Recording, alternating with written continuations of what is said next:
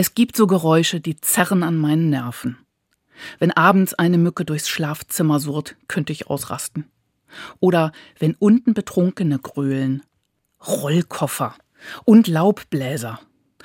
Rollkoffer und Laubbläser sind Monster der Unnötigkeit und gehören eigentlich verboten. Schon der Dichter Robert Gernhardt schrieb in seinem elften Gebot Und Gott redete nur diese Worte Du sollst nicht lärmen.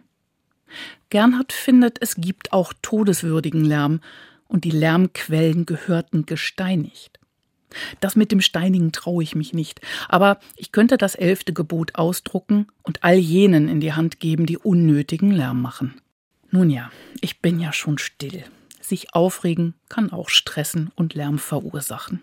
Kommen Sie ruhig und behütet durch diese Nacht. Sandra Deike, Sozialpädagogin aus Hannover.